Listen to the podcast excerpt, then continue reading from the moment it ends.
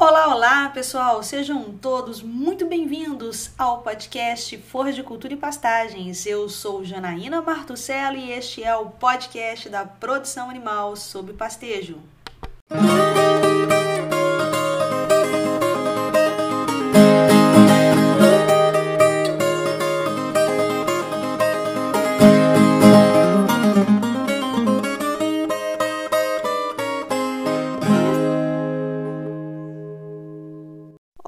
Pessoal do podcast Forras de Cultura e Pastagens. Primeiro, queria te agradecer por estar aqui comigo e a gente conversar um pouquinho sobre calagem em cobertura.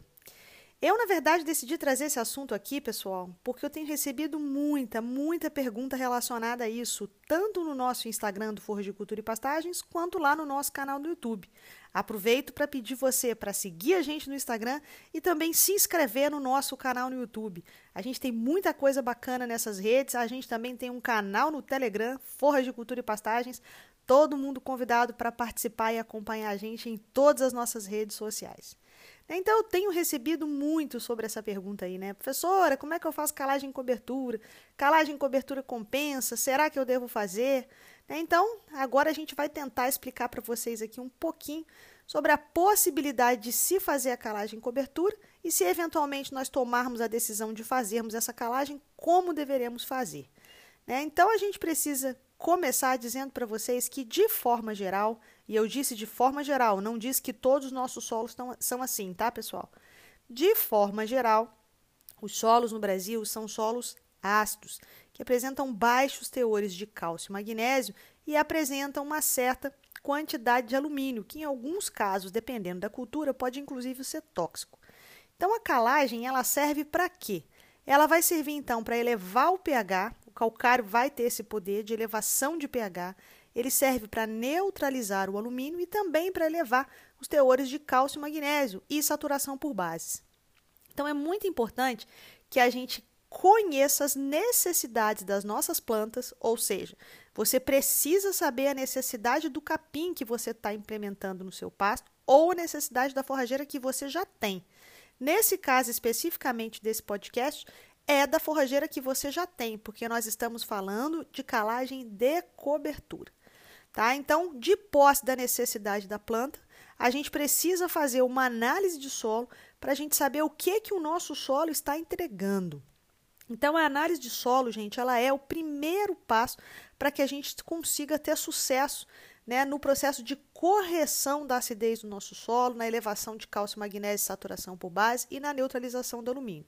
Então, não existe a menor possibilidade da gente fazer qualquer tipo de recomendação de calagem sem a análise de solo. Existe no Brasil um número mágico que até hoje eu não sei de onde saiu. São as 3 toneladas de calcário por hectare. Gente, 3 toneladas de calcário pode servir para a fazenda X, mas ela pode não servir para a fazenda Y. Na verdade, essas 3 toneladas elas podem servir para uma determinada área da fazenda X e não para uma outra área. Então, cada área especificamente vai possuir a sua análise de solo, consequentemente a sua necessidade de calagem. Às vezes, as 3 toneladas de calcário por hectare atenderiam uma planta de pânico máximo, por exemplo, um zuri da vida. Mas não, né? Seria muito alta para, por exemplo, uma braquiária decumbens. Então, a gente não pode, em hipótese nenhuma, generalizar.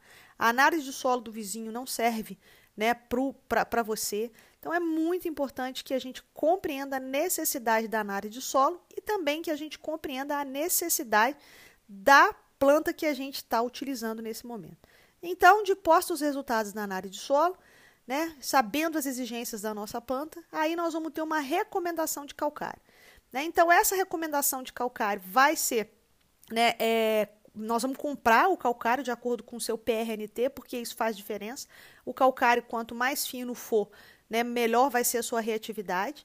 Então, é muito importante que a gente faça a correção dessa recomendação de acordo com o PRNT do nosso calcário.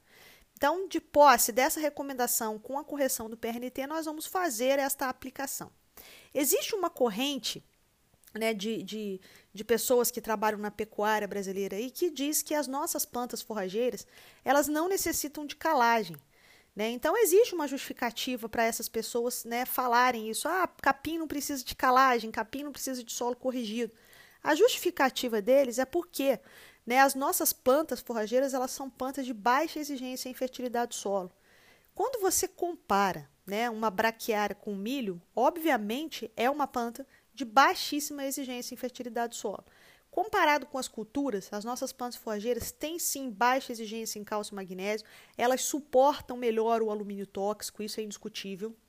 Tá? Então, os teores de alumínio para intoxicar uma braquiária, eles são maiores do que aqueles que vão intoxicar o milho ou outra cultura, né, pessoal? Uma soja, né? Então, de fato, né, isso tem justificativa. Realmente as nossas plantas têm menor exigência de fertilidade. Até porque as nossas, a maioria das plantas forrageiras que a gente utiliza no Brasil são plantas africanas e as condições de solo da África, onde elas se desenvolveram por muito tempo, né, onde elas fizeram o seu processo evolutivo, são solos que apresentam baixo teor de cálcio e magnésio, são solos que são ácidos, né, com baixo fósforo, assim como os solos brasileiros.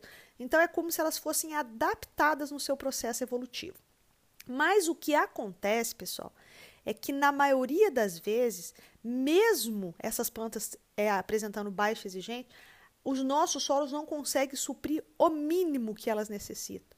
Por isso existe uma série de trabalhos de pesquisa, e a gente sabe que aqui no Forragicultura e Pastagem a gente populariza ciência e tecnologia, a gente só fala de coisa aqui que a gente sabe que está baseada em ciência, né? a gente transforma né, numa linguagem que seja mais fácil de ser compreendida pelo pecuarista, né, trazer essas, esses resultados para vocês. Então, existe uma série de pesquisas que apontam que a calagem traz mudanças significativas nos aspectos produtivos das nossas plantas forrageiras. Portanto, calagem tem sim efeito, pessoal. As plantas respondem, principalmente aquelas plantas que são um pouco mais exigentes, como por exemplo, né, o Tifto 85, Mombaça, Miyagi, Paredão, Zuri, Tamani, né, que são plantas que são um pouco o próprio capim-elefante, o capiaçu, que são plantas mais exigentes em fertilidade do solo. A resposta da braquiária ela é menor, porque a braquiária é planta menos exigente, assim como o andropógon, por exemplo. Né? Entretanto, existem respostas extremamente positivas. Tá? Então, é muito importante que a gente tenha isso em mente. Tá? Embora essas plantas elas sejam plantas adaptadas a solos mais fracos, não significa dizer que elas não irão responder quando a gente for fazer essa correção do solo. Então, a calagem ela é muito importante. Inclusive, pessoal, deve ser a primeira coisa a ser pensada. Não adianta a gente trabalhar com adubação, por exemplo, fosfatada ou nitrogenada, se a gente primeiro não fez a calagem.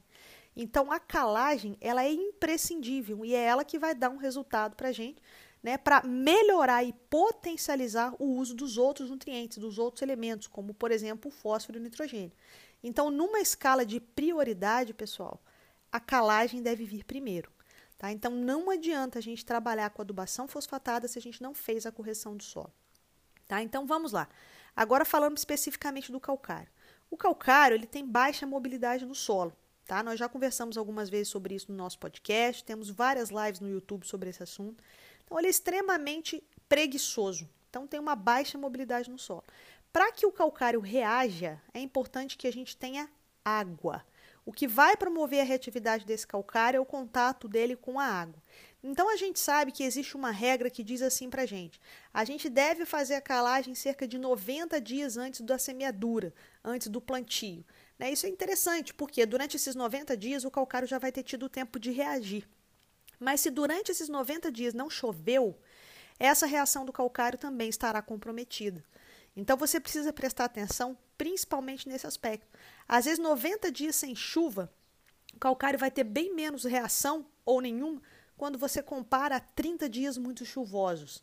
Então você precisa avaliar também o tempo em relação à quantidade de chuva que teve durante o período que você fez a calagem até você fazer a semeadura juntamente com a adubação fosfatada. Então o calcário ele vai condicionar o seu solo para que você depois coloque semente e adubo fosfatado. Então é importante que você deixe ele reagir. Não é, né, não é ideal que a gente faça essas operações uma em cima da outra, tá? Então é importante que a gente faça, tenha esse prazo. Isso aí, pessoal, que eu estou falando, é inclusive em cobertura. Então, em cobertura, não adianta jogar o calcário hoje e daqui a duas semanas eu sair jogando adubo fosfatado. Tá? Então, eu tenho que esperar até mesmo em cobertura o calcário reagir. Tá? Mas como fazer essa calagem em cobertura? Um ponto extremamente importante. Dependendo da dose, e eu costumo dizer que se ela for maior do que 3 toneladas, 2,5 toneladas, de calcário por hectare, tá? Não é interessante que a gente faça a dose cheia na aplicação em cobertura, tá, pessoal? Porque vamos lá. Quando a gente faz a recomendação, quando a gente faz né, essa recomendação da calagem, da quantidade de calcário que a gente precisa colocar, a gente faz essa recomendação com base na camada de 0 a 20 centímetros, porque quando a gente faz a coleta da análise de solo, a gente faz essa coleta na camada de 0 a 20 centímetros. Por quê? Porque a maioria das gramíneas, elas exploram mais essa camada. Não significa dizer que a gente não vai achar raiz na camada abaixo de 20 centímetros. A gente acha sim, tá, pessoal? Principalmente em passos bem implementados, a gente acha sim. Tá? Mas a maioria das raízes elas vão explorar essa camada de 0 a 20 centímetros do solo. Então, quando a gente faz essa recomendação, a gente faz a recomendação para incorporação na camada de 0 a 20. Se você não incorporou, e eu já tinha dito aqui que o calcário tem baixa mobilidade, a gente corre o risco de fazer uma supercalagem superficial. O que, que isso quer dizer? Eu vou colocar uma dose muito alta de calcário, esse calcário demora muito para descer, e eu vou ter na superfície do meu solo uma supercalagem. Tá? Então, isso aí pode prejudicar o desenvolvimento das minhas plantas. Tá? Então, o que, que a gente recomenda? Que você faça em torno de um terço a um quarto da dose recomendada. Tá? Então, você pode fazer isso a cada ano e você vai diluindo né, essa entrada do calcário no solo. Então, isso é ideal para que a gente consiga, tá, a longo prazo, corrigir a saturação por base, os teores de cálcio e magnésio, o pH do nosso solo, a neutralização do alumínio. Tá? Então, é muito importante essa recomendação. Uma outra coisa, dependendo do estado que está o seu pasto, tá? Você pode fazer a aplicação do calcário e passar uma grade. Isso aí depende muito, vai depender muito da condição que está seu pasto. Veja bem, pessoal, vocês precisam de uma análise de um técnico para saber se essa grade leve não vai atingir consideravelmente seu sistema radicular, tá bom, pessoal? Então, isso é uma técnica que existe, mas que tem que ser feita com muita cautela. Então, é interessante que haja um técnico para poder avaliar essa possibilidade. Mas, de forma geral, essa calagem de cobertura, ela vai ser realizada da seguinte forma. Tá? Então, de posto o resultado da análise de solo, nós vamos fazer recomendação, dependendo da dose, nós vamos utilizar um terço dessa dose. Tá? Então, é muito importante que a gente rebaixe bem esse pasto. Esse rebaixamento do pasto ele é muito importante para que a gente consiga fazer com que o calcário entre em contato com o solo e não com as folhas. Quando você tem um pasto muito alto, a gente tem aquilo que a gente chama de efeito guarda-chuva. É como se as folhas protegessem o solo, ou seja, o calcário vai cair nas folhas e não no solo. Então, isso vai inibir ainda mais essa reatividade. Então, é importante que a gente adube o solo, não a parte de cima das folhas. Então, faça esse rebaixamento né? Então a gente rebaixa bem esse passo, coloca uma carga maior de animais ali, tá? E a gente faz essa calagem. Existem tá, alguns técnicos que recomendam também a passagem do subsolador, né? Porque ele dá menor prejuízo né, no sistema radicular. Mas o subsolador ele é um implemento para que a gente use para descompactar o solo. Então é interessante que você faça essa avaliação né, da compactação do solo para saber se vale a pena você utilizar o subsolador. Tá? Mas o subsolador ele não vai ter o mesmo efeito de incorporação que teria, obviamente, a grade leve. Então, se você for utilizar a grade ou subsolador, é interessante que chame um técnico, né? E se você é técnico, é importante que você considere essas questões relacionadas à compactação do solo e distribuição das plantas, para que a gente faça esse tipo de recomendação. Tá? Fora isso, se você não for usar nenhum implemento, é só fazer essa calagem em cobertura. Né? Então, você pode utilizar os implementos para distribuição desse calcário, regula muito bem a máquina para que a distribuição seja uniforme e você consiga de fato atender a exigência da planta. Então, pessoal, a calagem em cobertura ela funciona.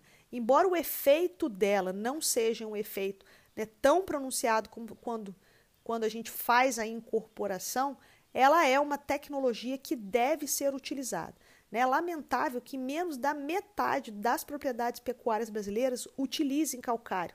Tá? Então, isso é muito complicado, porque a gente vai começar a observar essa correlação dessas áreas que não utilizam calcário com pastos degradados, com baixa produtividade, pastos rapados, né, e áreas que estão trabalhando muito aquém do que aquilo que elas poderiam trabalhar em relação à produção de forragem. Então, a avaliação da fertilidade do solo, da exigência da sua planta, torna-se assim estratégias essenciais para que a gente consiga fazer uma boa recomendação de calagem de cobertura. E a gente precisa quebrar esse mito de que pastagens, né, de que plantas forrageiras, de que os nossos capins não precisam de solos corrigidos. precisam sim. É importante que a gente trabalhe com uma pecuária sustentável. Né? Então a gente sabe né, a, a, é, que a, a, a ocupação do cerrado e as produtividades que o Brasil tem hoje na maioria das culturas, inclusive em pastagens, ela vem acompanhada de bons manejos agronômicos. Então é muito importante uma mudança de mentalidade no sentido de compreender que a pecuária sustentável ela passa necessariamente pela conservação do solo. Né? O solo ele não é um recurso sem fim. Né? O solo ele é finito, acaba aqueles recursos. A gente retira tudo que o solo nos dá de carne e de leite. Então é egoísmo da nossa parte a gente achar que a gente não precisa fazer reposição. É importante demais que a gente faça a reposição desses nutrientes que foram retirados. Anos e anos retirando nutrientes daquele solo e não fazendo reposição, não pode dar certo, né, pessoal? Mesmo que a gente trabalhe com plantas de baixa exigência. Então, podendo potencializar, é muito importante que a gente potencialize essa produção. E o calcário talvez seja o primeiro passo para condicionar nossos solos a trabalharem numa pecuária mais competitiva. Então, a conservação do solo é extremamente importante para que a gente consiga ter resultados a médio e longo prazo. Até porque o calcário, diferente do nitrogênio, ele não te dá um efeito imediato, principalmente em cobertura, mas ele a longo prazo te dá efeitos extremamente interessantes. Então a gente precisa virar a chave, mudar a mentalidade, pecuaristas, técnicos, né, professores, cientistas, para que a gente consiga de fato fazer uma pecuária competitiva, né, para a gente possa fazer uma pecuária sustentável, ambiental, econômica e socialmente. Então, o calcário talvez seja um dos principais passos, talvez seja um dos principais insumos para que a gente consiga de fato melhorar a produtividade nas nossas áreas de pastagens e trabalharmos juntos para a realização do meu sonho, né? Esse meu sonho que quem acompanha nas redes sociais sabe que é um tanto quanto pretensioso, mas que eu vou continuar sonhando. E que sonho é esse?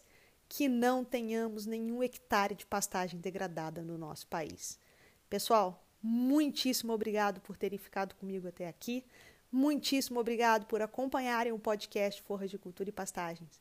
E lembrem-se sempre: seu pasto é lavoura, seu dinheiro é capim, no pasto é mais barato. Fiquem com Deus e até a próxima.